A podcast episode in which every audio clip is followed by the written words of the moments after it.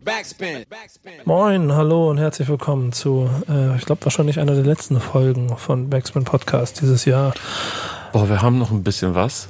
Aber das wird der letzte Stammtisch sein, auf jeden Fall. Ja, genau, es ist nämlich Weihnachten. Wir sind kurz vor Weihnachten. Ähm, es ist auch irgendwie jetzt genug mal. Ich bin schon seit so anderthalb, anderthalb, Tagen in so einem Modus des langsam das Jahr ausklingen lassens. Ich habe meine letzten großen Reisen alle hinter mich gebracht. Ich habe jetzt nur noch ein paar Hamburg-Termine. Bin so zum Wochenende vor Weihnachten ist dann auch wirklich Schicht im Schacht und dann werde ich mich, glaube ich, nur noch meiner Insta-Story widmen. mein Name ist Nico Backspin, bei mir ist Kevin, schön, dass du da bist. Moin. Aber glaub mir, das wird lustig, weil ich habe ich hab schon, ich habe Pläne und Ideen dafür, wie ich äh, mein Instagram äh, Schnickschnack, den ich da mache. Die moderne Weihnachtsgeschichte, Nico und die Insta-Story. Nee, gar nicht, aber ich weiß, es geht eigentlich ein bisschen darum, mal Zeit und Ruhe zu haben, sich mal ein paar Gedanken über Dinge zu machen. Und ich beschäftige mich halt schon ziemlich viel mit Instagram und habe ehrlicherweise hier auch einfach sehr viel Spaß an dem Medium, so dass ich mir die Weihnachtszeit dazu benutzen werde und vielleicht auch die Zwischenphase, um A, ein paar Sachen auszuprobieren und dann vielleicht auch nächstes Jahr mal ein paar Dinge nochmal so anders zu machen. Hm, weißt du, wie das aussehen wird? 25. Dezember oder so gemütlich äh, mit der Familie verbringen. Es ist 1 Uhr nachts oder sowas. Hey Kevin, was hältst du eigentlich hiervon? genau das. Äh, das ist, wenn ihr Teil meines Teams werdet und in meinem engeren Kreis seid, dann müsst ihr, also wenn ihr, wenn ihr das wollt, ne, seid euch bewusst darüber, dass das bedeuten kann, dass ich auch also Diana kriegt auch gerne mal nachts um drei von mir irgendwelche Fragen geschickt, ob äh, was, was das marketingseitig oder, oder Rechnungsstellung oder was auch immer oder, oder irgendwelche Pitches, die vorbereitet werden müssen. So, die, die, die echt, also ich, bei der ist es bestimmt so, die, die ist ja meistens noch wach um die Uhrzeit, das kriege ich oft mit, weil die irgendeinen Quatsch im Internet sich anguckt. Aber ich weiß genau, wie das läuft. Die nimmt das Handy so an, denkt sich so, yo, bis morgen dann und legt das Handy wieder zur Seite. Und Kevin ist so, oh, Nico, nerv nicht. Ah, okay, scheiße, 1,30, die höre ich mir kurz an und danach, ja. oh, ich hätte es mal nicht gemacht, oder? Ja, ja, ja. Ja. Genau. du, du weißt doch, wie es ist. ich wollte auch sagen, so richtig schlimm ist es erst, wenn du dann auch noch die Antworten bekommst nachts, aber dann ja, das ist ja auch manchmal der Fall. Aber das, ich erwarte das ja gar nicht. So, das ist sehr, sehr wichtig. Denn ich, ich finde schon, äh, dass ich nicht ganz normal bin, was meine handelsüblichen Zeiten sind, um mich mit diesen Dingen zu beschäftigen. Aber es ist halt immer, wenn es ruhig wird, dann kann man sich Gedanken darüber machen. Und genau das ist ja im Prinzip auch das, was gerade passiert. Wir sind Richtung Jahresende. Mhm. Das heißt, wir werden jetzt diesen Stammtisch, glaube ich, äh, dreifaltig benutzen, in Form von ein kleines bisschen zu recappen, was gerade passiert ist. Mhm. Ähm, dann aber sicherlich auch das Jahrreview passieren zu lassen und vielleicht sogar mal die ganze Dekade und das alles innerhalb von einer Folge. Ja, aber, aber man muss auch dazu sagen, so richtig geplant haben wir das jetzt nicht. Nee, das ist nämlich auch wieder der Punkt, weil, guck mal, normalerweise ist so zehn Jahre und Jahresende, das ist ja wie gemacht dafür, so einen ganzen großen Aufriss jetzt zu machen. Ähm, was machen wir mit der Redaktion? Ähm, ja, also es wird es wird noch eine kleinere, größere Überraschung zum Jahresende geben. So, das, da sind nicht nur wir mit im Spiel, sondern äh, ganz, ganz viele verschiedene Leute. Und da freue ich mich richtig dolle drauf, dass wir das äh, raushauen können und dass das alles so geklappt hat. Und ansonsten, ich glaube, wir werden so ein bisschen unsere Highlights posten aus dem Jahr. So, was waren die, die unserer Meinung nach äh, besten Alben, deutschsprachigen Alben, internationalen Alben, der Dekade, das werden wir so über die Weihnachtstage so rausposaunen, wie, was wir und die Redaktion gut fanden. Und dann ist auch gut. Also ähm, ich glaube, zu mehr werden wir dieses Jahr es leider nicht bringen. Dazu war es ein zu heftiges und ein zu intensives Jahr. Ne? Also kannst du, kannst du das ein bisschen für dich recappen, was das Jahr für dich bedeutet hat? nee, null. äh, ich glaube, das wird Weihnachten passieren, aber ich habe so, ich, ich denke so häufig an so ein paar Momente zurück, äh, die mir vorkommen, als wären sie zwei, drei Jahre her. Irgendwie so Situationen, so, die mir in, in wieder anderen Situationen auf einmal in den Kopf schießen oder so, an die ich mich zurückerinnere. Und dann stelle ich so fest, nee, das war einfach im Januar, als du, keine Ahnung, Döll getroffen hast oder Jessin oder so und ich mit denen über das und das gesprochen habe. Und dann stelle ich erst fest, wie voll dieses Jahr war, dass mir solche Momente so weit weg vorkommen äh, und was alles passiert ist und was ich alles gesehen habe dieses Jahr, das ist schon nochmal eine krasse Steigerung gewesen zu den Jahren davor. Und äh, ich habe so das Gefühl, dass es nur, nur so, ein, so ein kleiner so ein Teaser war, so ein Trailer für das, was noch kommen könnte. So. Und äh, freue mich krass drauf, aber habe auch mächtig Respekt davor. Ja, ja, ähm, Ich glaube, dazu gehören so ein paar Faktoren wie, dass es, äh, glaube ich, bei uns intern mit den Projekten, die wir bearbeitet haben, sich, sich so noch eine andere Dynamik entwickelt hat. Ich glaube auch der Tatsache, dass ich mich immer häufiger um andere Projekte kümmere, ich meine, es gibt ja auch so Phasen, ich glaube, es gab mal zwischendurch so drei Monate, wo ich quasi gar kein äh, Interview bei Backspin TV gemacht habe, was ja daran lag, dass ich auf anderen Ebenen gearbeitet habe, führt halt automatisch dazu, dass dann immer häufiger, ja Kevin, kannst du nicht mal das machen, kannst du nicht mal das machen. Und das Interesse wird auch groß, ne? Ich meine, dann da irgendwo mal eine Jury zu setzen, für was dann auch gar nicht so viel damit zu tun hat, aber für so ein, äh, für so ein, für so ein ähm, Contest, wo junge Kids irgendwie mm. mit Mucke was machen können, ist dann, das kriegst du an der obersten Front nicht mit, kostet aber genauso Zeit und ist eigentlich auch genauso, ich finde, erbauend. Ich habe ja einfach so Mediencoaching gemacht für Kinder ja. und Jugendliche. Ja. Aber wenn ich das Jahr so zurückziehen lasse, sehe ich auch so, dass ich die handelsüblichen Dinge, wie die, die Backspin Cups, die am Anfang des Jahres passiert sind, wo wir das mit dem großen Finale in, in Dortmund hm. im Stadion äh, ausgebaut hatten, was, was echt überragend war. Bis heute prangt übrigens in der VIP-Loge äh, des Dortmunder Westfalenstadions ein 385i-Tag. Stimmt, genau. An der einen Ecke. Und der ist auch ganz gut versteckt. Ja. Aber die, die, die wichtigen Leute kennen den und die sagen immer, ja, ist okay. Ja, ich, ja genau. Die, die Verantwortlichen, die ich so kenne, die sagen immer, ja, ja, ach. Ja, aber zum Beispiel auch, dass ich. Welches Tag? Ja, genau. Das, ich, ich durfte dieses Jahr von meiner Bucketlist streichen, dass ich zum Super Bowl fahren durfte, was ein Wahnsinnserlebnis war. Da war ich mit Casper, gibt auf jeden Fall einen Recap, den ihr bei uns auch gucken könnt. Ähm, ich habe dieses Jahr fußballerisch eine Menge gemacht. Ich war mit Dortmund und Schalke in der Champions League unterwegs für der Zone, habe da Dinge gemacht. Ich habe für, für den NDR Reportagen gemacht, habe dort immer weiter die Sachen ausgebaut. Da bin ich auch gerade wieder in der nächsten dran, da entwickelt sich irgendwas. Ähm, es macht halt Spaß irgendwie. Also ich kann es auch noch nicht mal so genau. Ich, ich, ich gehe gerade ehrlich gesagt live mit euch ein bisschen durch meinen Kalender durch und äh, weiß nicht, es ist Wahnsinn, was man alles so. Ich habe einen Pizarro-Song gemacht dieses Jahr. Claudia, stimmt, oh Gott. Ich habe auch noch einen ja, Claudia Pizarro-Song gemacht, fällt mir gerade auf. Ja, das, also, dass, dass du jetzt so durch den Kalender gehst, das habe ich, vielleicht mache ich das echt mal in den Weihnachtstagen, wenn ich so auf dem Sofa sitze und dann gehe ich mal wirklich konstant durch, was habe ich überhaupt gemacht und so und was war alles dieses Jahr und mach mal so ein persönliches Recap und auch so ein persönliches Fazit, was fand ich gut, was möchte ich vielleicht gar nicht wieder machen. und, äh, ja. ja. aber ich finde, ich finde, das ist, das ist, das ist eine ganz wichtige Sache, muss man noch machen. Das Mobile Gaming Festival von, von Kongstar, wo wir, wo wir produziert haben, wo ich als Host dabei war, also auch mal in andere, ganz andere Welten gegangen. Guck mal, und das ist so ein bisschen das Entscheidende für mich in diesem Jahr. Wir haben die Backspin International Sessions gestartet auf dem Spot Festival Anfang ja. des Jahres. Zweite Runde haben wir im Oktober, November in Luxemburg gemacht. Da kommt auch noch der Recap irgendwann. Ja, der Bericht, der fehlt noch. Die ja. Reportage wird noch kommen. Aber könnt ihr euch drauf freuen, auf jeden Fall. Der ganze Sommer. Also die Festivals, wo ich ja mittlerweile mich auch ein kleines bisschen verschiebe. Dieses Jahr war ich ja leider nicht wirklich auf dem Splash Festival, musste aus privaten Gründen da kurz weg. Aber äh, das ist guck mal, und das ist das, was ich, was ich gerne mag und was ja für dich auch vielleicht auch mal der interessante Faktor ist, wenn du ähm, dein Handy in die Hand nimmst, also deswegen fotografiere ich auch alles immer hm. und mache auch mal bescheuerte Selfies stimmt, und so. Stimmt, Leute, wenn ihr mal mit Nico unterwegs seid und euch mal in so auf einmal fragt, so, hä, wo ist Nico? Dann müsst ihr euch eigentlich nur daran orientieren, wo ist irgendetwas äh, highly Instagrammable. ja, schön gesehen. wo, wo, sind die guten Spots, wo sind die fotogenen Spots? Da wird Nico stehen und dann jeder Winkel wird abfotografiert, jedes noch so kleine Tag oder Stückchen Kunst wird abfotografiert. Ja, aber ich habe auch eben, weil ich so viel Liebe dafür habe und auf der anderen Seite auch wirklich diese Erinnerung. Und wenn du dann nämlich, das mache ich dann, das mache ich zum Beispiel auch immer zwischen Weihnachten und Neujahr, mein Handy durchgehen und so ein bisschen angucken, wie das, äh, wie das Jahr gelaufen ist. Und die Fotos auf dem Handy, die geben dir ein Gefühl dafür, dass das, was du da alles gemacht hast, auch krass war. Und da kommen wir nämlich zu dem Punkt, den ich insgesamt sehr spannend finde. Also natürlich könnte man jetzt einen Recap darüber machen, welches Album wann, wie, wo dieses Jahr spannend war. Wir, mhm. wir werden unsere Releases da auf, auf, auf Social Media noch dazu veröffentlichen. Ich, ich habe übrigens äh, gestern, äh, sorry, dass ich dich unterbreche, aber Was erzählst du jetzt? Also, du hast mal ich habe Daniel das war der Redaktion hat so die Grafiken vorbereitet mit diesen Top 5 Alben und so weiter. Ja, man, wir fassen es so zu, ich, ich muss da vorgehen. Daniel schreibt mir gestern eine Nachricht, hey, und das war so eine Rundmail-Nachricht, die er allen anderen auch geschickt hat, hey, wäre gut, wenn du deine Sachen bis dann und dann schickst. Und da habe ich gefragt, mal, willst du mich verarschen, Junge? Du kannst schickst mir das, ich soll das in 24 Stunden schicken, du kriegst das eine, eine Woche, wenn du Glück hast. Und ich saß so neben ihm und war so, hä, normal, Digga, ich, ich sag dir jetzt, was die Top 5 von Nico sind. Und er wird einfach unterschreiben und sagen, ja, das stimmt so.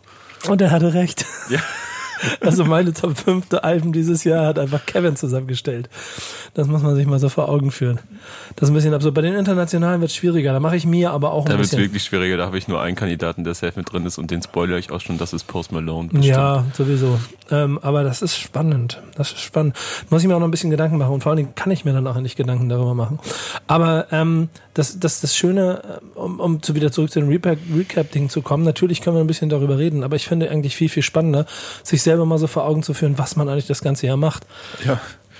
Und wir haben zum Beispiel mit dem Backspin 25 Podcast habe ich ein Format gestartet zum 25. Geburtstag des Magazins, äh, wo ich gerade durch die Gegend laufe und Covergeschichten treffe. Und ich treffe halt bewusst nicht die, die Super-Rapper, sondern ich treffe halt Graffiti-Artists, Breakdance-Legenden, ähm, Produzenten, DJs, so, solche Leute, weil ich möchte, dass die, und das ist für den Backspin-Kosmos hier halt auch immer so wichtig, genauso ihren Schein bekommen und mal klar gemacht wird, ey, Razer ist einfach eine Hip-Hop-Legende. Und Ja. wir haben einfach einen fucking Podcast mit Razer gemacht, zum Beispiel. Ähm, den könnt ihr aber auf allen Plattformen sehen und das hat mich dieses Jahr auch viel Zeit gekostet. Ja, das. Ähm, ich habe es noch nicht einmal geschafft, obwohl ich alle davon bearbeitet habe, alle zu hören. So, äh, also wir, die werden selbstverständlich gegengehört, aber wir haben da Gott sei Dank ein, ein Team, das sich darum kümmert. Ähm, und das ist auch etwas, ich glaube, die werde ich mir auch so über die Feiertage so ein bisschen anhören, weil ich mich die ganze Zeit drauf freue. Aber das auch einfach so ein Projekt ist, das so nebenbei mit reingeschoben wurde und das machen wir jetzt. Und es macht voll Schönen Dank, Nico. Aber, aber es kostet natürlich auch einfach zusätzliche Zeit für so ein ja, Liebhaberprojekt, was es im Endeffekt ist. Ne? Genau, das ist es. Und das ist auch immer der schmale Grat, den wir hier gehen müssen. Ähm, äh, ich habe ja auch noch ein externes Projekt gemacht, das ebenso eine Mischung aus Liebhaberei, aber damit auch irgendwie schöne neue Welten erschließt. Dieses Was ist Rap für dich? Format, das ich mit äh, Podstars mache, von OMR, Online Marketing Rockstars hier aus Hamburg, Podcast-Vermarkter. Ähm, und die Reise ist spannend, weil sie mir halt, ich treffe mich da mit Leuten, die nichts mit Hip-Hop zu tun haben und rede mit ihnen darüber, was sie an Rap toll finden. Ehrliche Frage, weil ich wirklich den Überblick verloren habe. Wie viele Podcasts hast du dieses Jahr gestartet? Formate drei Ja. plus die handelsüblichen Formate, die wir im Haus haben. Und das sind? Was ist Rap für dich? Ja. Äh, wo ich mit Rap-Fans spreche. Das ist Backspin 25 und das ist äh, ein kleines Spaßprojekt eigentlich, das wir für Umbro machen im Moment. Äh, Sportartikel herstellen. Mit Pillar treffe ich mich zu Wichtiges auf dem Platz einmal im Monat und rede über Fußball. Aber dazu kommen ja, dass ich bei Bundesliga in der Redaktion sitze oder in Moderation sitze, im Ensemble fest jeden Montag da über Fußball rede. Dann äh, du mich ständig nervst, dass wir doch gefälligst mal Stammtisch aufnehmen und wir müssen ein Album des Monats machen und dann sitze ich bei Down und Bass und mache äh, Love and Hate und und und äh, Talking with the B-Bass. Die beiden Formate, die ja sich wirklich ausschließlich um Untergrund und und und, und Informationen links und rechts vom ähm, Kern, Mainstream, wie man es auch immer nennen will, in der derzeitigen Hip-Hop-Landschaft hören. Und das ist schon unheimlich viel. Ich habe aber, und das ist vielleicht auch der Punkt, so viel Freude daran, weißt du? Weil Mhm. ich mag das Format unheimlich gerne. Du kannst es so herrlich schön ausleben. Und am Ende des Tages habe ich natürlich auch schon sehr, sehr, sehr viele Interviews gemacht. Und es ist einfach schön, jetzt mal Dinge zu machen, die ein bisschen anders sind. Angeber. Ey, Martin hat mir das mal äh, vor, vor ein paar Wochen oder so, meinte irgendwas von 1400 Videos auf dem Kanal oder so. Ich, ich habe die Zahl gar nicht im Mhm. Das heißt, selbst wenn du alle anderen Formate rausziehst, habe ich über 1000 Interviews gemacht innerhalb von, von 14 Jahren oder so. Dicker. Leute, bitte, gebt mir den Raum, dass ich einfach mich um Dinge gerade kümmere, die mir sehr viel Freude machen. Und nicht nur die Interviews liefere, die ihr haben wollt. Ach ja. Ap apropos, äh, apropos, was ihr haben wollt, wollen wir uns äh, denn trotzdem mal so zwischendurch nochmal mit so ein paar aktuellen Releases beschäftigen? Ja, die Brücke wäre jetzt Interviews, die ihr haben wollt gewesen und dann hätten wir Oh, die, ja. die, Übrigens, Leute, schreibt mir einfach, wenn ihr generell Leute bei uns im Interview sehen wollt, sei es äh, mit Nico, mit Zino, mit Marvin, mit mir. Ähm, ich bin da der richtige Ansprechpartner. Nervt nicht Nico mit irgendwelchen DMs. ja, genau. Alles an Kevin Backspin. Glaubt mir. Bei mir, bei mir kommt das nicht an. Ich lese das nicht mal. Ich gebe das, ich geb das direkt, ich geb das direkt arrogant weiter. ist er auch. Nee, aber die Brücke, die Brücke wäre von hinten rum gewesen, ähm, dass wir halt ein Shindy-Interview gemacht haben, das äh, ja. lang erwartet, auch nach drei Jahren wieder mal passiert ist.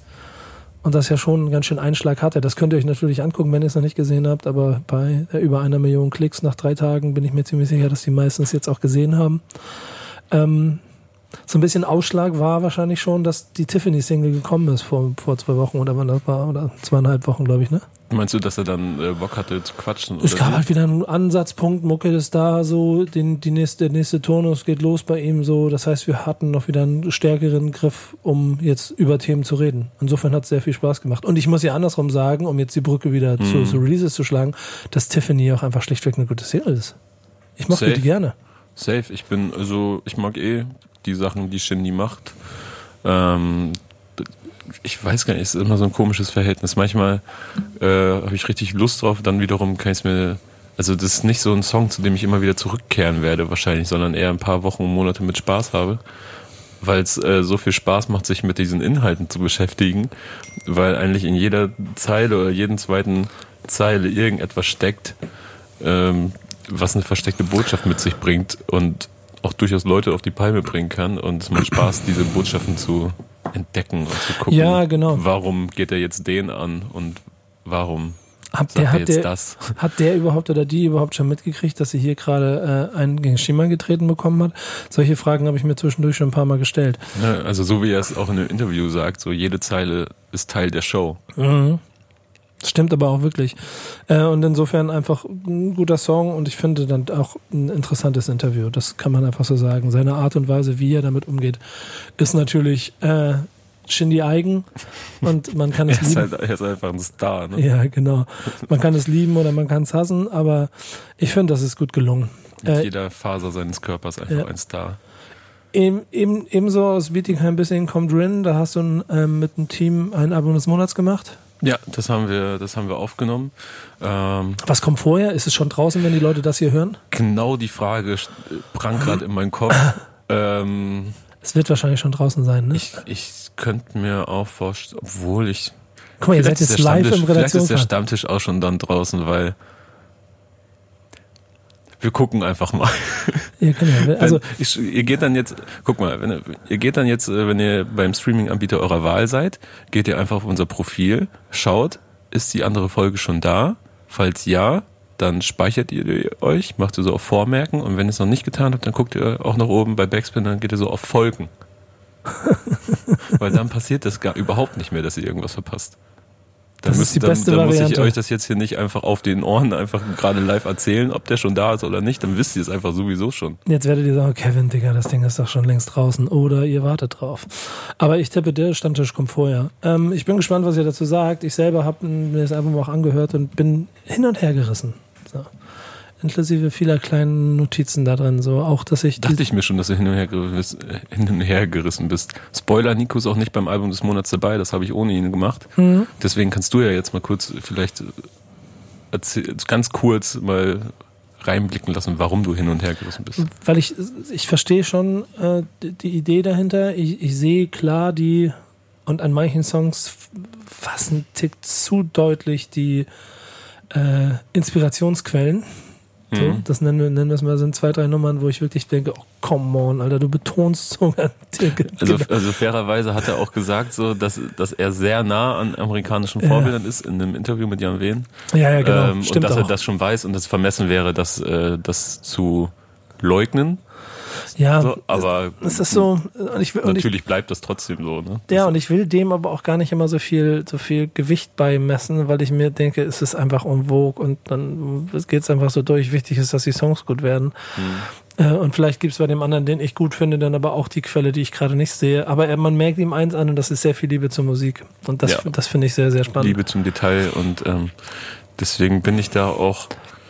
Mh, mm, ich verzeihe da, glaube ich, dann eher, wenn ich merke, da gibt sich jemand richtig doll Mühe mhm. und er ist vielleicht einfach noch zu jung oder zu nah an gewissen Sachen und dann, aber ich freue mich dann ähm, im Grunde schon auf das, was in ein, zwei Jahren kommen könnte. So. Trotzdem ist diese Vintage-Single, die da schon im Mai rausgekommen ist, für mich immer noch das, das finde ich immer noch am besten. Das ist ein heftiges Brett einfach. Ja, macht auch Spaß. Und da liegt es ja vielleicht daran, weil er mich natürlich, also der, der, junge 20-jährige Rin, der kann mir jetzt nicht so viele Geschichten erzählen, die mein Leben beeinflussen. Mhm. Aber damit kriegt er mich, weil er da so viele äh, Referenzen mit reinballert, dass ich auf, auch getriggert bin. Insofern äh, gut gemacht. Wie geht's dir denn? Weil ich hatte so ein Hin und Her bei, bei der neuen CEO-Platte.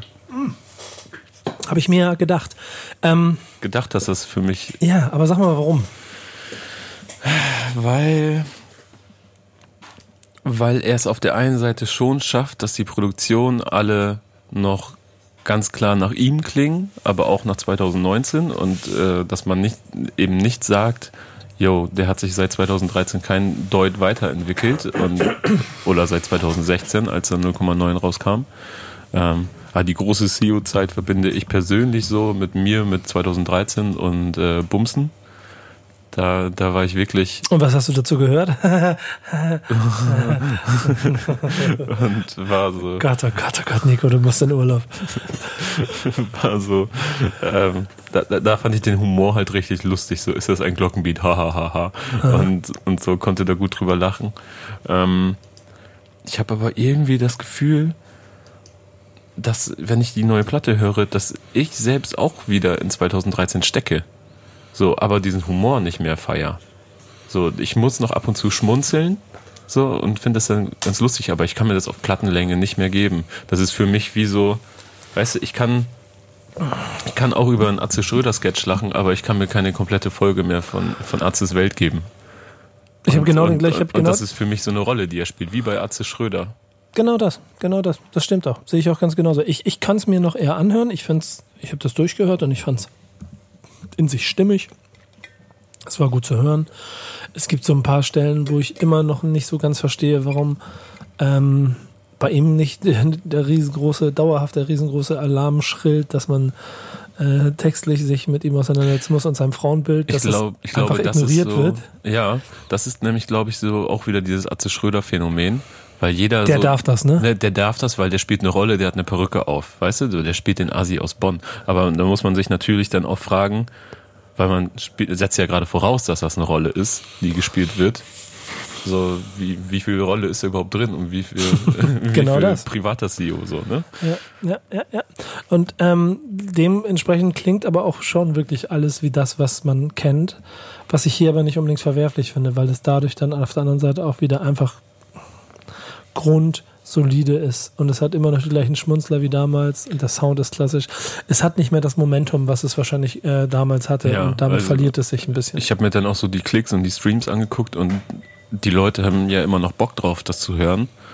So, und vielleicht ist es einfach dann mein pri- privater Geschmack, der dann so weitergezogen ist oder so. Aber äh, für mich ein ganz gutes Beispiel ist der Track äh, Yabi, der die hier die B-Sprache, Bonn-B-Sprache da äh, Bobon, Bobben, Bobben. Bonn wieder Bobben. thematisiert und das ist vielleicht so das ähm, beste Beispiel dafür, dass dieser spezielle Witz dann auch für mich einfach zu Ende erzählt ist, so dem, weißt du, dem Alleinstellungsmerkmal von vor sechs Jahren nochmal wieder einen ganzen Track widmen und so und ich hab's gecheckt, so, das ist witzig.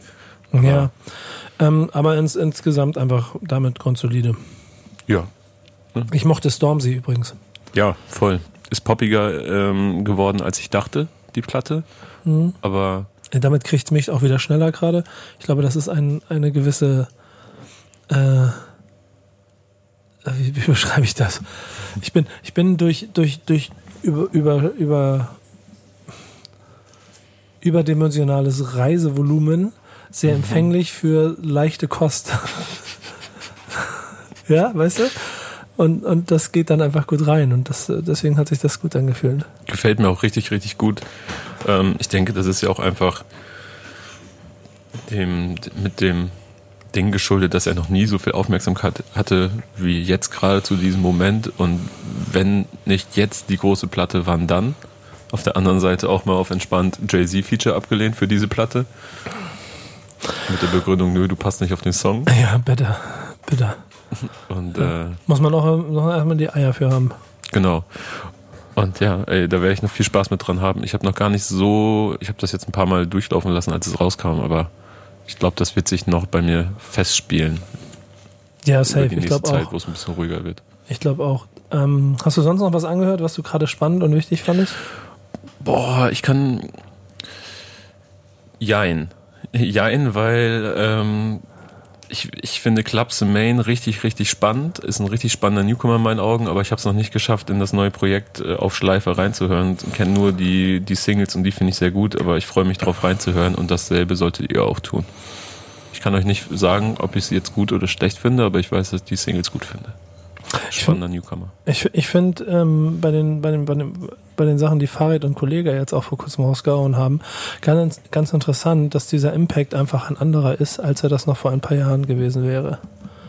Ähm, unab unabhängig vom Inhalt. Ich glaube, dass also ich habe beides mir noch nicht angehört, weil ich ich, ich spüre da gar keinen Impact, ehrlich gesagt. Genau, und das finde ich halt total faszinierend. Zumal man bei Farid aber einfach mal sagen muss, dass der so eine äh, interessante äh, Featureliste ja hatte, also die natürlich mhm. auch aus Single schon bearbeitet wurde, aber trotzdem insgesamt mit Leuten zusammengearbeitet hat, dass der schon äh, richtig versucht ist, musikalisch sich auch einfach weiterzuentwickeln, den, mhm. den, den Sound zu verändern und so. Und trotzdem greift es irgendwie die Leute scheinbar nicht. Hätte jetzt, ja, mich catcht es aber auch nicht, weil es mir nicht vorkommt, als wäre es Farid Bang. Also das ist für mich eher so, als würde er sich jetzt äh, so Sachen anpassen und äh, Mucke machen, die andere vielleicht auch machen.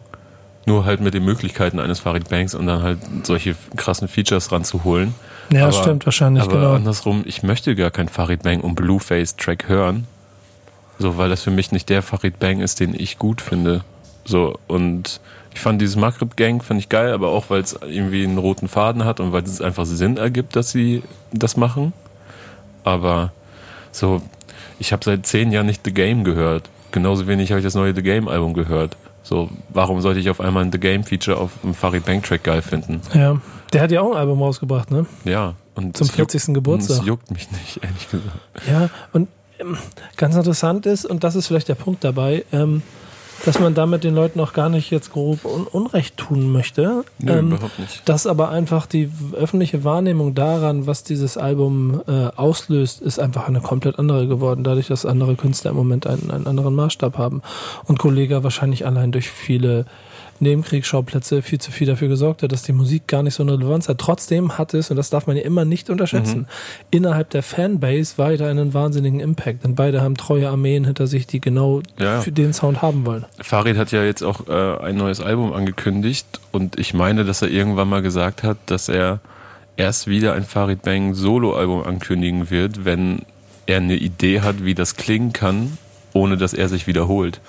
Und da bin ich jetzt Spannend. mal richtig gespannt, was da kommen wird, weil ehrlich gesagt nie ein Künstler, den ich so wirklich gehört habe, aber immer verfolgt habe natürlich, was er so treibt, weil ich den auch teilweise einfach lustig finde. Äh, und bin gespannt, was da kommt. Ich fand auf jeden Fall alles immer besser, was so über die Jahre gekommen ist von ihm. Also es, es taugte mir immer mehr. Ähm, hast du noch Singles gehört in den letzten Tagen? Singles.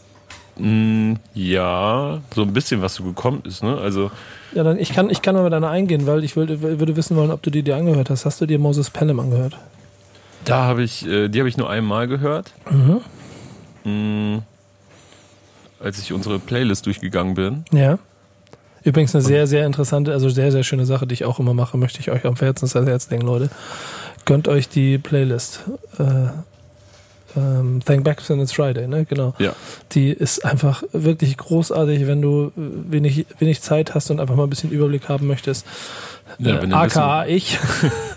ähm, äh, das, da das muss aber ehrlich gestehen, das ist, glaube ich, der Grund, warum es diese Playlist gibt, weil ich meinte, ey, lass uns mal etwas bauen, mit dem man einen Überblick bekommt, äh, ohne dass man jetzt wie, äh, versucht, sich in den Wald zu Blocks, begeben. Äh, durchforsten muss, ja. Ja, genau.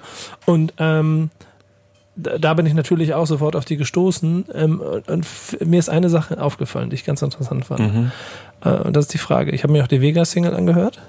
Fand ich interessant, weil es ja. irgendwie anders ist als sonst. Ein bisschen anders, aber immer noch Vega. Und ich finde Moses Rap wie Vega. Und ich weiß nicht, ob Oder Rap Vega wie Moses. Ob, ob Vega zuerst wie Moses gerappt hat und jetzt wieder Moses rappt wie Vega oder umgekehrt oder ist es einfach Frankfurt? Aber es war schon Betonung, Textbau relativ ähnlich von der Idee. Und, und damit aber auch klassisch Frankfurt. Das fand ich total spannend. Ich bin mal gespannt, wie sich das weiterentwickelt. Das ist auch kein, kein, kein Hate gegen mhm. etwas. Ich finde beide Songs gut. Ich, ich, ich freue mich sehr darüber, dass Moses äh, Sachen macht. Ich bin gespannt, wie das da weitergeht. Ähm, aber es war sehr interessant, diese Verbindung zu sehen und zu fühlen. Ob das vielleicht auch einfach schlichtweg ein Frankfurter Ding ist, aus dem du nicht rauskommst. Wie, wie du in Hamburg wahrscheinlich automatisch immer irgendwann einen Digger in dem, in dem Song mhm. hast, ob du nur willst oder nicht. Ja, wahrscheinlich kann man da ganze Studien drauf aufbauen. Wir müssen vielleicht mal Professor Falk Schacht fragen, ob Jan Delay und Sammy Deluxe eigentlich auch versteckt gleich rappen. Ja, gute Frage. Wir werden das, wir werden, wir werden das, wir werden das Onkel Falk fragen. Finde ich aber. Und ob Samura genauso wie äh, ein früher Bushido zum Beispiel gerappt. Ja, hundertprozentig. Das liebe ich ja, wenn, wenn Samura auf diese klassischen Beats rappt, die man eigentlich eher wie so, ein, so einer frühen Bushido-Zeit zuordnen würde. Auch mit so einem hauchmodernen Touch. Und dass er da einfach drüber geht und, und rappt, das ist das, was ich äh, am liebsten an ihm mag. Like it's nothing. Ja, Deswegen auch Cold äh, fand ich wieder eine gute Single-Auskopplung. Wobei ich aber bei Samra sagen muss, da kam letztens so eine Meldung. Ähm, er ist zurück, ne? Er ist endlich zurück, Nico. Hast du ihn vermisst? Ja. So ganze acht Wochen lang ist er von der Bildfläche verschwunden nach seinem letzten Release. Berlin lebt 2 mit Capital Bra. Kannst du dich noch dran erinnern? Ich wette, es ist bestimmt fünf Jahre her, dass diese Platte rauskam. Ja, ich glaube auch. Und endlich feiert Samra ein Comeback und er hat sich in diesen acht Wochen intensiv mit seinem Debütalbum auseinandergesetzt. Man, also das wird so auf die Spitze getrieben, dieses äh, Social Media Profile abstellen und verschwinden. Und jetzt ist es anscheinend schon nach acht Wochen Abstinenz ein, ein Comeback. Ja, das ist ein bisschen bescheuert, ne? Ich habe gar nicht so viele coole Fotos, dass ich acht Wochen lang was auf Instagram also posten könnte. So bei mir liegen immer mindestens acht Wochen zwischen jedem Post. Ist das, das ist dann immer jedes Mal ein Comeback. Kevin oh Gott, Backspin ist zurück, Leute. Ja, er hat genau. intensiv die Zeit für seinen nächsten Podcast genutzt. Das kann ich morgens immer machen, wenn ich immer jeden Mal meinen Moin Pause mache. Ich bin wieder back. Ja. ich bin back aus, aus out der, of the night. Der, ja, Mann. Ach, Leute, das.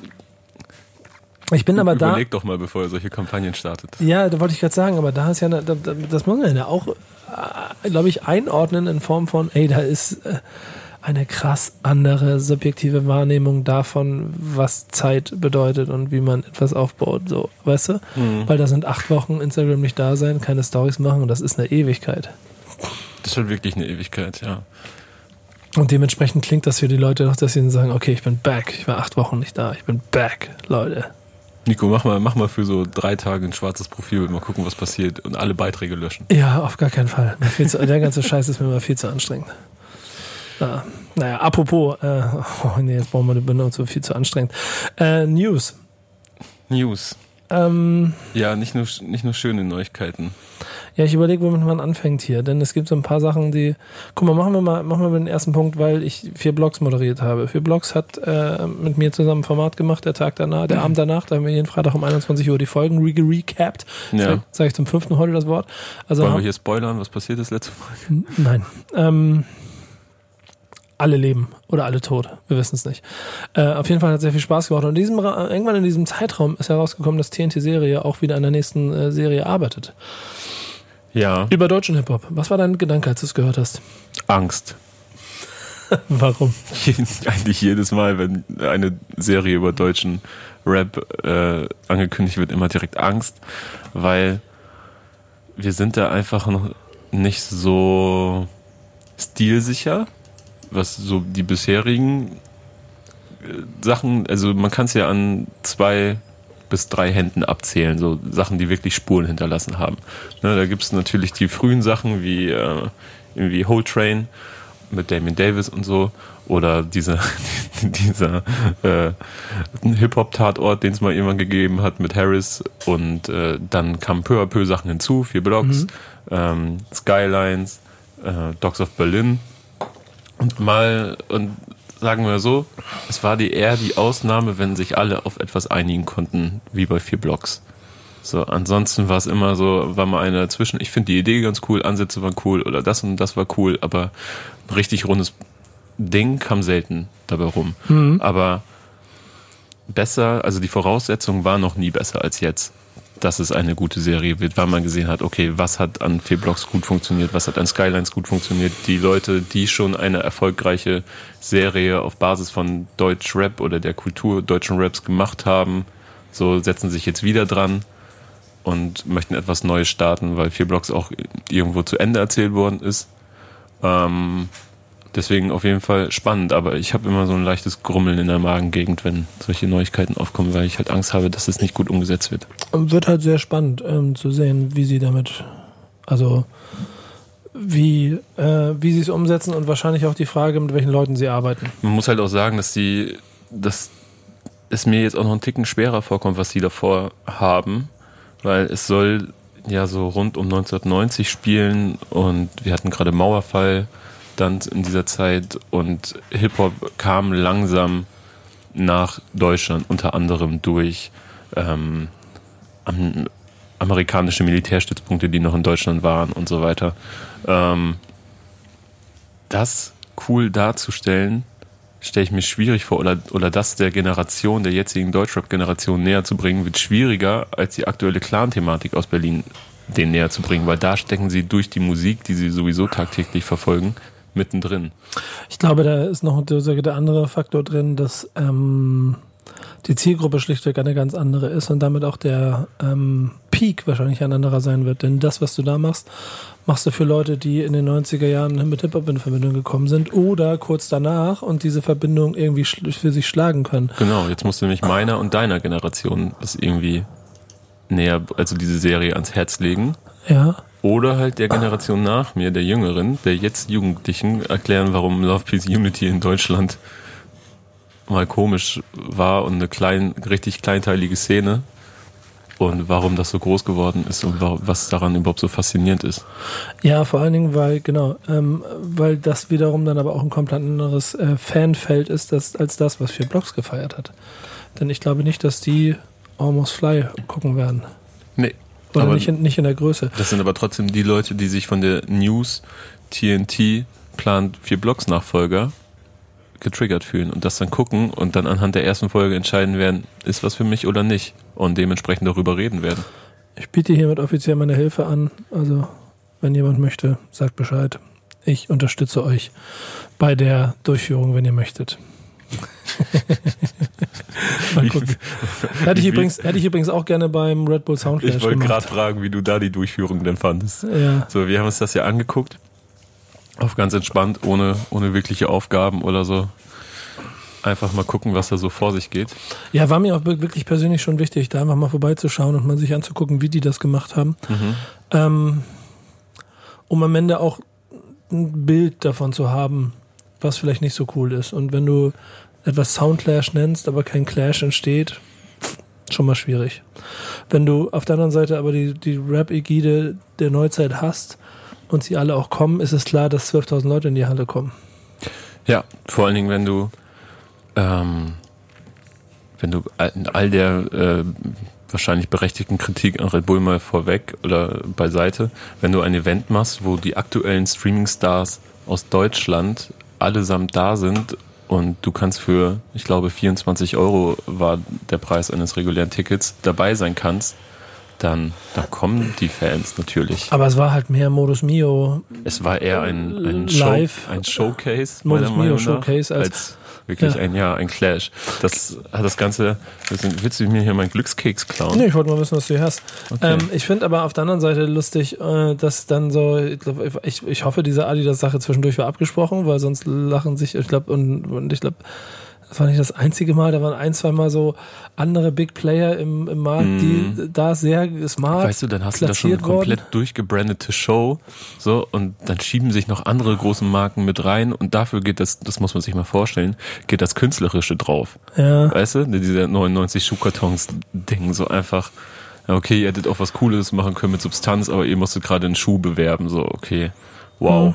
So, ne, und wirklich, wie sie da einfach nacheinander einfach nur ihre Songs abspielen, das war echt, Es, hat, naja. am- es hat am Ende auch die Moderation gefehlt, das muss man auch schon sagen. Der Vis-a-vis hat ja, war ja krank, ne? Mhm, Hat, hat krankheitsbedingt offensichtlich abgesagt, aber der, ähm, dieser, dieser fehlende Diskurs zwischen Künstlern hat das Ganze halt wirklich dann, also zu allem gemacht, nur nicht zu einem Soundclash. Ja. Und wenn dann auch noch, äh, sagen wir mal so, bei aller vorheriger Kritik Bowser auch noch genau das macht, was, was alle von ihm erwarten, äh, indem er dann auch nochmal fragt, ob die Hässlichen auch noch mit in Backstage kommen äh, Ob können. Summer Jam die auch bitte mit reinbringen Ja, kann. genau, ne? Auch die äh, hässlichen Bitches. Ja, ähm, das war wie so ein schlecht einstudierter Sketch sogar. Ne? Also man Mhm. muss sich wirklich, Jan Kawelke hat das geschrieben und äh, das muss man sich wirklich vor Augen führen.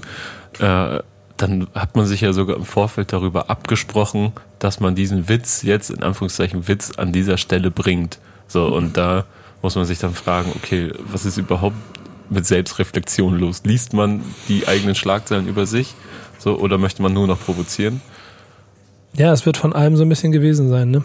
Ja, ich muss aber auch sagen, ähm, es gibt ja den Song äh, Was kostet mich deine Liebe von Bowser, wo er eine vermeintlich Prostituierte besingt äh, oder vielleicht auch keine Prostituierte, aber einer Frau Geld bietet oder zumindest fragt, ey, wie viel Geld willst du, wie viel brauchst du, damit du die Nacht mit mir verbringst und äh, mir zumindest für eine Nacht deine Liebe schenkst.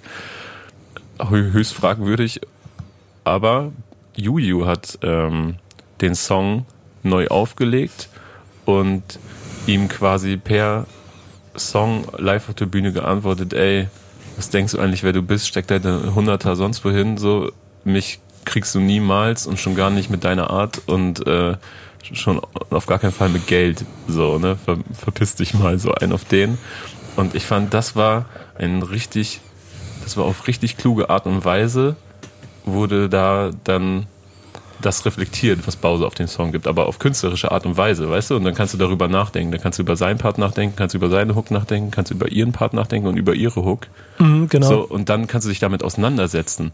Und hätte man mit dem Ansatz den ganzen Abend verbracht, also nicht nur inhaltlich, ne, sich selbst äh, reflektieren und gucken, was man daraus macht. Und pa- packt es cool, was die beiden in dem Moment gemacht haben Ja. ne? sondern auch rein künstlerisch. Das, das war der einzige Teil an dem Abend, wo ein Künstler oder eine Künstlerin, Juju in dem Fall, sich einen eigenen Text für diesen Abend überlegt hat und einen eigenen musikalischen Output hatte an, an diesen Abend. Und davon hat der Soundclash normalerweise gelebt, dass man exklusive Songs für diesen Abend schreibt, sich äh, Sondersachen, also so Specials überlegt. Ja, 99 Schuhkartons. 99 Schuhkartons, ja. Es reicht halt. Äh, ähm, ähm, guck mal, auch, auch Ron, äh, DJ Ron, einer der ähm,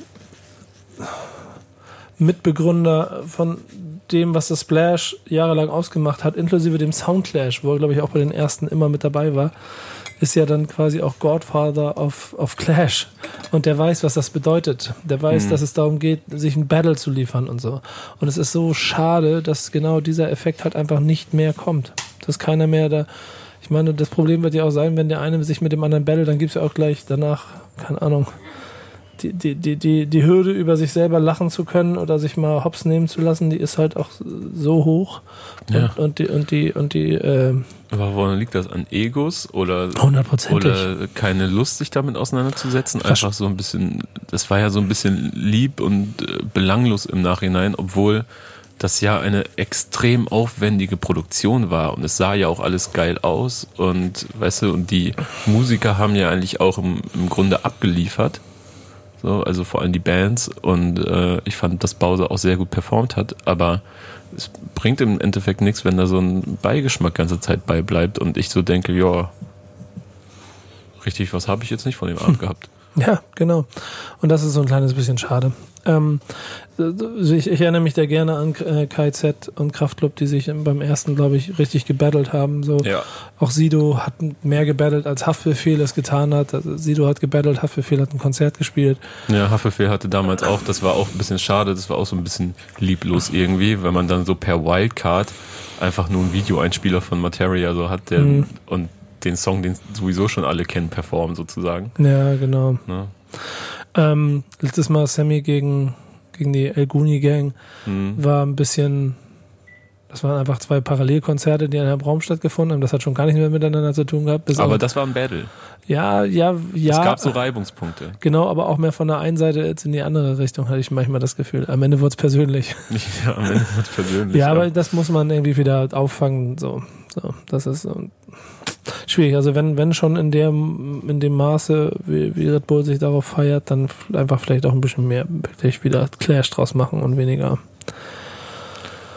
Ach ja, ich weiß es auch nicht. Ja, sich vielleicht mal wieder auf, auf das Wesentliche konzentrieren bei dieser Veranstaltung. Ja, genau. Ich habe das Gefühl, dass alles drumherum größer ist als das Event selbst. Naja.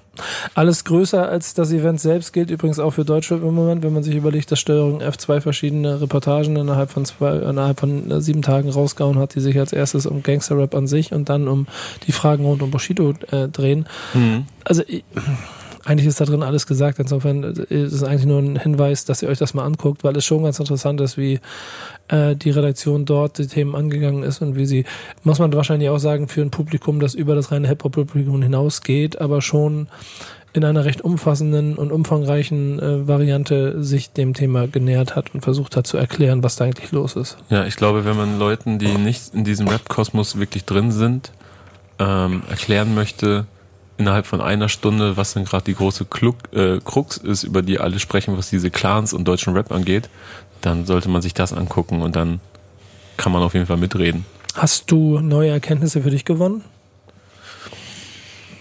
Hm, das ist eine gute Frage. Nein, ich glaube nicht. Also, was heißt neue Erkenntnisse? Ich habe das, glaube ich, noch nie so präsent auf einen, also am Stück so konsumiert und alle Puzzlestücke, die man so über die letzten Monate mal so hier und da bekommen hat, sei, seien es geleakte und dann schnell wieder gelöschte Dokumente ähm, und dieser ganze Wahnsinn und Hickhack rund um Bushido und die Trennung von Arafat, ähm, da mal alles, was man so, was es scheinbar so an die Öffentlichkeit äh, geschafft hat, äh, im Kontext miteinander ähm, versehen, präsentiert zu bekommen, das äh, gibt einen endlich mal ein klares Bild von dem Informationsstand, den man selber überhaupt hat. Weil das vorher war es so, okay, dann kann man dieses Dokument dazu und dieses und dann muss man das, sich das so zusammenpuzzeln und sich ein eigenes Bild schaffen. Und das schafft dieser Beitrag, glaube ich, ganz gut. Ähm, passt dann ja auch zu dem, was äh, diese Gewerkschaft der Polizisten Oh, das ist so. Das gefordert so. hat, weil, weil, weil da jemand einen Polizisten angegriffen hat. Äh, Tatmotiv sei herrschaft die Polizei und jetzt äh, daraus gehend ein, äh, eine Verbindung zu Gangsterrap äh, als Hass gegen die Polizei gezogen wird und da jetzt eine Debatte eröffnet werden soll. Das ist so Wahnsinn das ist wirklich, ich bin ja seit längerem der Meinung, dass sich die Polizei bitte mal wieder auf das Wesentliche konzentrieren sollte und, und auch die Finger von Social Media lassen sollte. ähm, weil ich habe da so den Eindruck, dass da mittlerweile ein, ein, ein Staatsorgan wie die Polizei ähm, sich da einfach nur noch inszenieren möchte und selbst nach Reichweite strebt. Ja, auf Twitter zum Beispiel ja, mit ich, lustigen Tweets und ja, sowas, wo ich so denke, Mann, lass da nee, die Finger hat, von. Das hat, glaube ich, einen Grund. Das darf man auch nicht falsch, äh, muss, da muss man vielleicht noch ein bisschen differenziert betrachten, denn äh, die machen das ja, um Polizei zugänglicher zu machen. Und sie benutzen damit die Mechanismen und äh, man kann ja schon nicht von der Hand weisen, dass wenn jeder äh, am 13.12. laut äh, 1312 ruft mhm. äh, und dass da nicht wenige dabei sind, die das vielleicht auch genauso ernst meinen und trotzdem äh, 110 anrufen, wenn dann jemand bei ihnen eingebrochen hat. Und man muss, glaube ich, dort einen äh, Mittelweg zueinander finden dass äh, also dieses Land und die, die, die Strukturen, gesellschaftlichen Strukturen ohne einen starken Polizeiapparat wahrscheinlich geben würde, nicht geben würde. Dieser aber auf der anderen Seite sich auch äh, den Begebenheiten, in denen er sich nun mal bewegt, bewusst sein muss und vielleicht nicht immer aufgrund von Fehlinterpretationen, wie offensichtlich vielleicht auch in diesem, in diesem Punkt hier, ja. äh, Debatten anstößt, die vielleicht einen Tick zu weit gehen. So. Ja, aber ich störe mich an solchen Sachen wie, dass sie sich äh, auf Twitter, weißt du, diese Flair- Nummer da damals so eingemischt haben, so per Polizei-Twitter-Account so Videos oder Witze machen über Flair, ja, aber wo wenn ich so denke, es geht zu weit, macht einfach euren Job. Aber oder wenn die Polizei in München äh, rund ums Oktoberfest einfach mal einen Tagesablauf schildert, wer, wie, wo, was alles reinrollt. Das finde ich okay. Informationen, ja, cool. Und auch mit einem gewissen Humor und so, dann ist das, dann ist das nicht schlimm. So, dann kann ja, man das machen. Ne, aber ich komme auch drauf, weil ich gestern vorgestern so einen Tweet von der BVG gelesen, äh, gesehen habe, ähm, die ja auch immer auf, auf Social Media gut unterwegs sind, die da eine, eine fuchsige Agentur haben. Mhm. Ähm, und die schreiben, ja, wir sind das SM-Team, Abkürzung für Social Media Team. Wir stehen auf Peitschen, Fesseln, Würgen und Schienenersatzverkehr zur Rush Hour. Und die Polizei Berlin kommentiert, so ein Zufall, unser Job kann auch hin und wieder fesselnd sein und wenn wir zu dominant werden, dann hören wir auf das Safe-Wort Anwalt, zwinkert Smiley. Und ich denke so, okay, Jokes über Polizeigewalt. So, ihr macht Gott, das, Gott, das sind die. Sachen, die ihr in die Öffentlichkeit spült, so. Und dann möchte ich wissen, wie es intern abgeht, wie da über Polizeigewalt-Jokes mhm. gemacht werden, so, weißt du? Ja, wir prügeln so lange, bis wir das Wort Anwalt hören. So. Und das ist halt auch bitter, ne? Wow, weil, Alter. weil das oft zu oft. Nichts begriffen. Ja, zu oft. Aber, ja, Dialog. Ich sage immer Dialog. Und dann hört man davon, dass die Polizeigewerkschaft äh, Gangsterrap verbieten möchte oder zumindest über Gangsterrap diskutieren möchte. Ja. Ich weiß nicht. Und dabei bedienen sie sich der gleichen Mittel. Weißt du? Ja. so rhetorische Überzeichnungen und äh, Jokes machen, ohne wirklich großartig drüber nachzudenken. Ja, ich denke auch. Ähm, da muss ein bisschen mehr miteinander gesprochen werden, wenn auf der anderen Seite nämlich dann auch Bones zehnmal ankündigt, dass er nach München fährt, übrigens, und Polizei und ich habe ganz viel Drogen dabei. Äh, sollte ja jedem klar sein, dass er nicht ganz viel Drogen dabei hat und trotzdem die Polizei auf äh, Kosten der Steuerzahler mit 500 Leuten da einreitet und einen Riesenaufriss macht und am Ende nichts findet, außer, äh, außer Rapper, mit denen sie eine persönliche Fehde offensichtlich haben. Falls ihr es nicht kennt, Leute, geht mal auf YouTube und dann sucht ihr da nach dem Polizei Method Man und Redman Video. Da waren nämlich Method Man und Redman mal mit einer Wu-Tang-Tour irgendwie vor zehn Jahren oder so oder noch länger waren sie in München unterwegs, auf jeden Fall in Bayern. Und diesen Tourbus wurde eingebrochen und ihm wurden irgendwie Schmuck und sämtliche Ketten und sowas gestohlen. Dann sind sie in München zur Polizei und haben das zur Anzeige gestellt, dass sie, was bei ihnen eingebrochen wurde. Und dann wurde die bayerische Polizei aber so ein bisschen stutzig und dachten sich, oh, was kommen denn da für Menschen rein bei uns? So schwer mit Ketten behangen und teure Klamotten an und Jogginghose und Turnschuhe. Das finden wir aber suspekt. Und dann haben sie zwar diese Anzeige aufgenommen, aber auch so gefühlt eine Stunde später den ganzen Tourbus, äh, Tourbus hops genommen und haben dem mal eine, eine kräftige Drogenkontrolle äh, unterzogen. Und ich glaube, es ist im Endeffekt nichts dabei rumgekommen, aber dieser Dialog zwischen den Polizisten Method Man und Redman ist online, das Gespräch zwischen denen und es ist herrlich. Ja, ja, ja, ja, ich kann mich auch sehr gut dran Klassiker.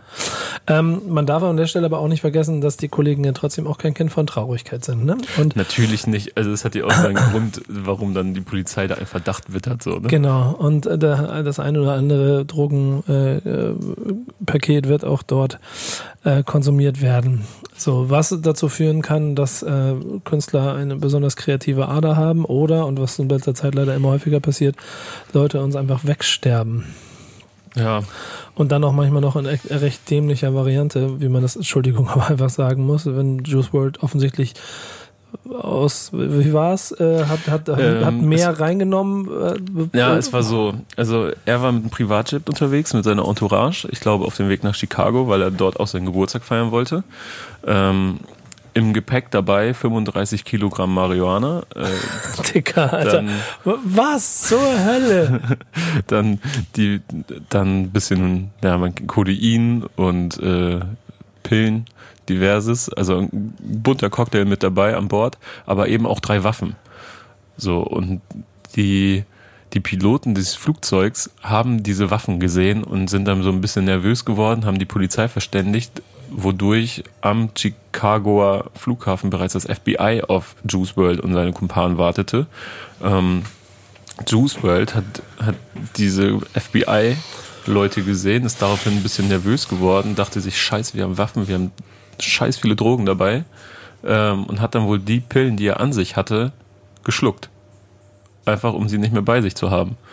Was dann eine, was dann einen Herzinfarkt und einen äh, Krampfanfall hervorgerufen hat, äh, woran er dann letztendlich gestorben ist. Knappe sechs Tage nach seinem 21. Geburtstag. Ja. 21 ist das neue 27. Nachdem er selber gerappt hat, er wird keine 21 werden. Ja, das ist, äh, guck mal, und, äh, oh, das ist, das ich, ich weiß nicht. Also er hat sogar noch das, ähm, am Flughafen noch ein Gegenmittel bekommen. Ähm, aber hat alles nichts gebracht. Sollten das nicht langsam alles mal Signale sein, dass dieser übermäßige Konsum und die Verherrlichung von Drogen nicht einfach mal Quatsch sind? Ähm, ich kann ja auf der anderen Seite auch verstehen, dass bewusstseinserweiternde Mittel und ein gewisser Lifestyle bei Künstlern zu kreativen äh, Ausführungen, äh, Ausflüssen führen, die dann wiederum sie so gut machen, wie sie sind. So, aber das ist ja wie bei allem, ne? Also man muss das, glaube ich, immer selber reflektieren können. Vielleicht bin ich auch einfach kein Typ der Extreme. Und deshalb ähm, ist es für mich nicht so, so, weißt du, greifbar. Also ich, ich hm. konsumiere nun mal auch keine Drogen, insofern bin ich da immer der schlechteste Ansprechpartner für. Ich finde auch schon ein bisschen zu viel Kiffen, nervt mich immer so ein kleines bisschen. Aber dann auch gleich noch. Kriegen die Leute ihre Termine nicht auf die Reihe? Ja, aber vielleicht ja, ja, ja, ja. Und das ist einfach so tragisch, weil auch der ja Hits gemacht hat und, und zweifelsohne ähm, zu früh geht für das, was künstlerisch noch passieren hätte können. Ja, aber das einzig, also das wirklich Traurige ist ja, dass es wahrscheinlich einfach so weitergehen wird, weil jetzt reden wir wieder zwei Wochen lang drüber und in weiteren zwei Wochen beginnt ein neues Jahr und dann ist 2020 und es ist wieder egal, weißt du? Ja, ja Also stimmt. ich habe ich hab jetzt seitdem schon wieder zig neue Videos gesehen, in denen damit geflext wird, dass man äh, Codein trinkt und so. Ähm, was im XXX ähm, Museum? Ich, ich verweigere, glaube ich, alles, was mit XXX-Tentation zu tun hat seit gewisser Zeit, weil ich da sehr früh für mich selbst festgestellt habe, alles, was da jetzt noch passiert, ist eigentlich nur eine Ausschlachtung seiner Person, die ja schon zu Lebzeiten zweifelhaft war. Und jetzt ist es, also es ist wirklich frech. Also er hat deutlich mehr, deutlich, deutlich mehr Musik nach seinem Ableben veröffentlicht als davor. Ähm, und man hat bei jedem Projekt, was beginnt oder irgendwie publik gemacht wird, hat man das Gefühl, da geht es jetzt einfach nur noch darum, diesen Namen zu maken, solange es geht. Ja, das macht es ein bisschen. Guck mal, ich, ich fände es schöner, wenn man dann ab und zu einfach mal Dinge macht, die auch einfach nur für die Kunst sind und weniger für äh, den Erfolg und damit das Ausschlachten. Deswegen haben wir ein The Thing Mixtape für 5 Euro verkauft in einer kleinen 100er Auflage. es grüßt der Kurt der Überleitungen zum Jahresende. Ich bin zwar müde, Leute, ich bin krank und ein bisschen mm. angeschlagen und trotzdem, ey, wir können ins Überleitungsbattle gehen, Leute. Ich stecke euch alle in die Tasche. Ja, Leute, das, das, war, das war auch ein kurioses Ding, als ich letztens einfach so nichts ahnt zur Arbeit ging, hier in Eimsbüttel und auf einmal stand Nico da, hat Headspins gemacht, so eine Boombox stand da, so alte rumpelnde Beats kamen da und er hat aus dem Kofferraum die, hat er Tapes verkauft. Ja, die brennende Mülltonne darfst du nicht vergessen. ja.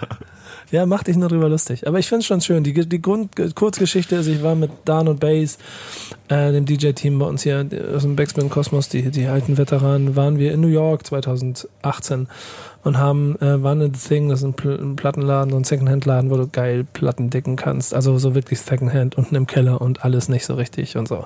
Müsst ihr mal hin. Der ist in Brooklyn. Und äh, dort habe ich zwölf Platten gepickt, daraus haben die Jungs Beats gebaut. Diese Beats haben wir den Rappern gegeben. Die Rapper haben drauf gerappt und es ist ein richtig schönes Liebhaber-Untergrund, Boom Bap, Yeah, Hip-Hop, 90er, New York, wow, wow, wow, äh, Mülltonne-Projekt. Äh, da wird die Realität gelebt. Ja, da 2000 äh, 20 wird es sicherlich einen Nachfolger geben, ich mir jetzt schon sicher. Wir planen schon den nächsten New York-Trip. Ähm, aber den ersten Teil gibt's online. Da könnt ihr auch auf allen, ich glaube, ich glaube, irgendwo war Mixcloud oder so. Nee, YouTube und YouTube haben wir den. YouTube ja. haben wir es gelegt.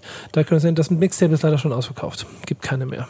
Ja, ich sehe seh jetzt tagtäglich hier, wie Daniel die, die Tapes verschicken muss. Und, und die gehen teilweise in die Ukraine, nach Australien und so. Und dann Daniel ist ja jedes Mal so, fuck, wir haben gesagt, wir inklusive Versand 5 Euro oder so. Wie, ja. wie soll ich das da hinschicken? Ja, aber das ist auch so, am Ende da bleibt gar nicht viel über, ist auch vollkommen egal. Es ist nur Freude zur Sache. Aber genau das und vor allen Dingen fand ich cool und hat mich überrascht. Wir haben 100 Dinger innerhalb von, das war, keine Ahnung, eine Woche maximal weg und alle verkauft. Das heißt, die Liebe fürs Tape ist da draußen auf jeden Fall noch vorhanden. Schön. Ja, ich habe auch immer noch den, den Wunsch. Es geht um Tapes malen. Ja, ja, genau. Es geht mir äh, darum, dass wir auch das Tape weiterhin hochhalten. Das heißt, schickt mir weiterhin Tapes, wenn ihr welche habt. Würde mich sehr freuen. Macht das doch. So, hat eigentlich äh, Schwester Eva damals auf, auf Tape re Release? No, Realität wahrscheinlich nicht, ne? Der war, der, Leute, der war nicht so gut, oder? Nee, nee, da, da, da war eine 6 von 10. Ja. Leute. Ja, also, äh, Schwester Eva hat nicht on Tape released. Die hat noch nicht mal Vinyl gemacht, glaube ich. Wir sind bei den Hausaufgaben. Richtig. Deine Hausaufgabe war. Schwätzer von äh, Schwester Eva. Und? Erzähl, Digga. Ich habe mir gerade nochmal das Video angeguckt und es ist so verrückt, die junge Eva zu sehen und äh, festzustellen, wie Wenig da an ihr gemacht war. das und ähm, wie unselbstbewusst sie sich da noch vor der Kamera bewegt hat und so richtig, äh, man merkt so richtig, dass das eine neue Welt war, in die sie da reingestolpert ist, in der sie sich noch echt unsicher war. Und ähm, wie Celo ist im Video zu sehen, so Capo ist zu sehen, Sio ist zu sehen, wie, wie die Jungs ihr alle den Rücken stärken und ähm, sie so in dieses Game so ein bisschen reingedrückt haben, weil sie ja ähm, ja, also aus dem Rotlichtmilieu so in das Rap-Game reingestolpert ist zu der Zeit. Frankfurterin aus Bahnhofsviertel. Ja, Lila durch Scheine in einem Bankenbusiness. Ey, jede Zeile wirklich äh, damals ja schon äh, absolut Meme-Charakter gehabt Ja. und man war so, okay, jede Zeile ist einfach geil irgendwie. Ich glaube, das ist auch so der, heute immer noch so. der, der Punkt, der es, der es irgendwie spannend und interessant macht bis heute. Ähm, der Rest ist Geschichte. Acht Jahre danach äh, wird sie jetzt wahrscheinlich irgendwann, neun Jahre danach wird sie jetzt irgendwann im Knast landen, weil sie halt immer noch Frankfurterin aus Bahnhofsviertel ist und Das äh, hat man nicht aus ihr rausbekommen scheinbar. Nee, du, du kriegst das nicht raus. Ähm, ich finde, der Song hat einfach nur einen wahnsinnigen Impact damals gehabt, weil es das halt noch nicht gegeben hat. Und deswegen ist er bis heute, finde ich, also ein wichtiger Meilenstein in, in, der, in der ganzen Ära von Vor allen Dingen, ne, ich, ich kann mich auch nicht daran entsinnen, klar, es wirst du gleich mit Cora E und so kommen, aber wer, also welche Frau noch in den 2000ern auf Boom, so rumpelnden Boom-Bap-Beats gerappt hat, so, ne? Und dann auch noch Straßenthemen, das war ja etwas wirklich nie da gewesen ist. Niemand, nee. Und ja auch nur, weil sie halt in einem Camp war, die genau sehr viel Liebe für das hatten, Qatar, CEO und so. Insofern äh, spannend. Ich, ich finde ja schon, dass sie äh, vom Charakter nie so ganz das, äh, also, also da geht's dann ja auch mehr um die Person als um die Mucke, muss man ehrlich sagen, aber nie ganz das aus sich rausgeholt hat oder nie das ganz geschafft hat, was sie hätte schaffen können, weil sie halt wahrscheinlich zu viele Nebenkriegsschauplätze hatte.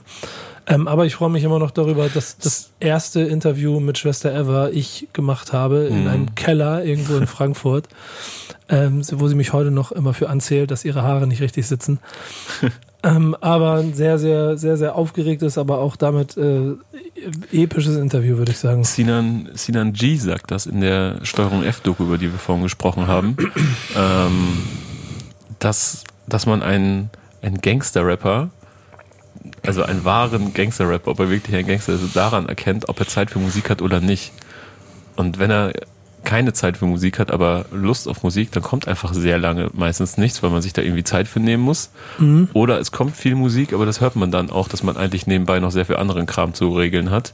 Und das hat man leider bei Eva auch immer so ein bisschen gemerkt, weil sie sich dann so aktuellen Trends angepasst hat und es hat nie, also es hat immer so ein bisschen so gewirkt, als, als müsste man mal wieder ein Album machen und ähm, hat auch häufig so dem Trend gefolgt, was so, was man halt gerade so macht.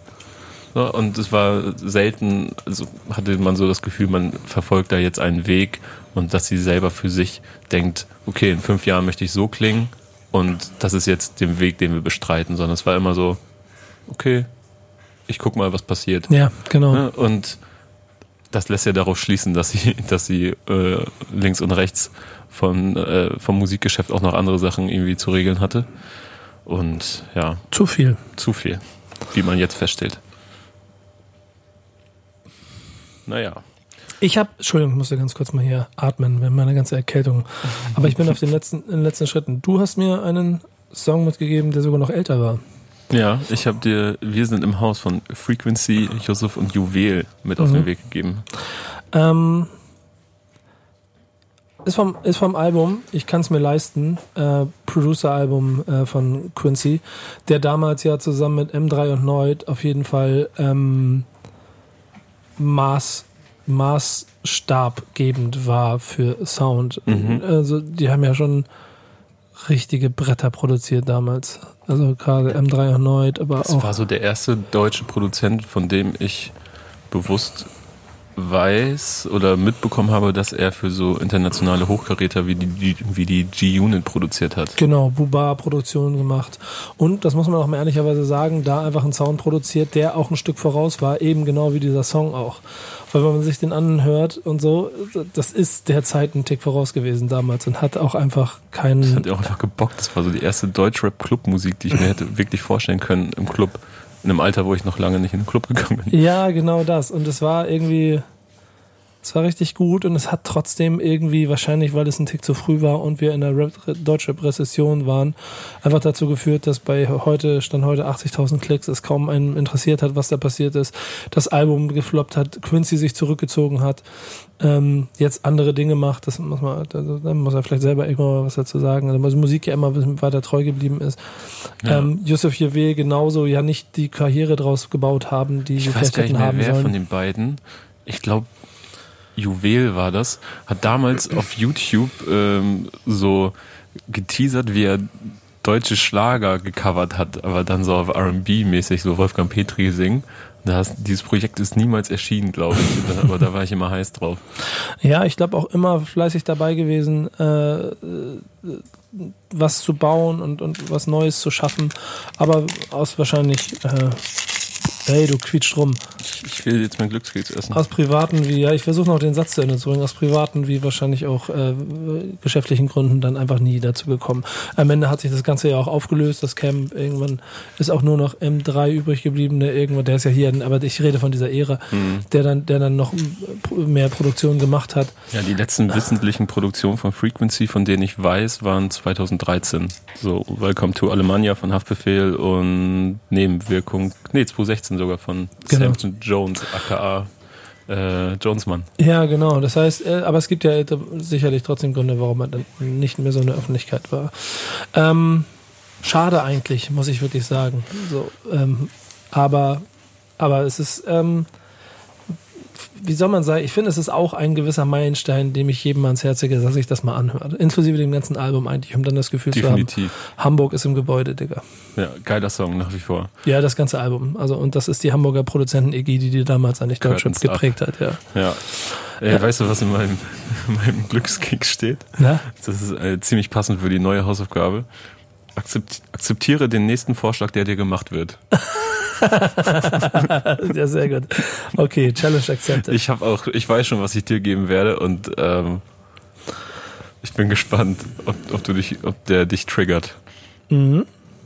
Soll ich dir schon mal verraten? Ja, leg mal los, leg okay. mal los. Vater von der dritten Generation. Dicker, willst du mich verarschen? Nee. Du kommst mir so, oder? Ja. Da, da, nee, das verweig, den verweigere ich. Was? Warte, willst du mir ver wir, wir reden doch schon von Rap, oder? Ja. Okay, alles klar. Dann kriegst du von mir. warte. Okay. Du willst, du willst mir echt so kommen. Das ist dein, das ist jetzt, das ist dein, das ist dein Plan. Ja, die Idee hatte ich vorhin, dachte ich so, ja, lol, mach ah, ich. Okay, alles klar. Ich kann da ein bisschen was zu erzählen. Ja, dann erzähl du doch was dazu, Alter. Was, was war wichtig? Oh Gott, Alter. Das ist genau so ein Song, den ich, den ich niemals. Ja, das ist, ist aber ja doch das Interessante, was, was du aus deiner. Ich, weißt du, als der rauskam, da war ich junge, unberührt von deutschen Rap und irgendwelchen Dogmen. So, du warst schon, du warst schon der Rekeeper. Du musstest drauf achten, was du hörst und was, wo du, was du sagst. Dann kriegst du von mir Walking Large, Reaching for My People. Na gut. Keine Ahnung, wer das ist, ne? Also ich kenne den Namen natürlich und bisschen was, aber das wäre alles gefährliches Halbwissen, was ich jetzt hier vor mir gebe. Ja, ich freue mich drauf. Alles klar. Äh, frohes Fest. Wir haben jetzt keine Dekade gemacht, aber scheiß drauf, machen wir vielleicht irgendwann noch. Vielleicht machen wir es auch nicht. Ja, ihr wisst schon, was in den letzten zehn Jahren rausgekommen ist. Pass mal auf, ich, ich pack's in meine Story. Ich bastel, damit beschäftige ich mich in meiner Story. Das ist eine schöne Sache. Nominier doch Leute. Ja. Irgendwie so. Mal gucken. Ich nominiere Kevin. Ihr werdet sehen. Äh, frohes naja. Fest, guten Rutsch. Wir sehen, sprechen uns irgendwann nächstes Jahr. Ähm, wann weiß ich noch nicht. Mal gucken. So. Mitte, Ende Januar. Ja, vielleicht. Mal gucken. Ich bin im Januar viel unterwegs, deswegen kann ich es ja noch nicht versprechen. Klar bist du viel unterwegs. Wir haben es verstanden, Nico. Tschüss, macht's gut. Ciao. Ciao.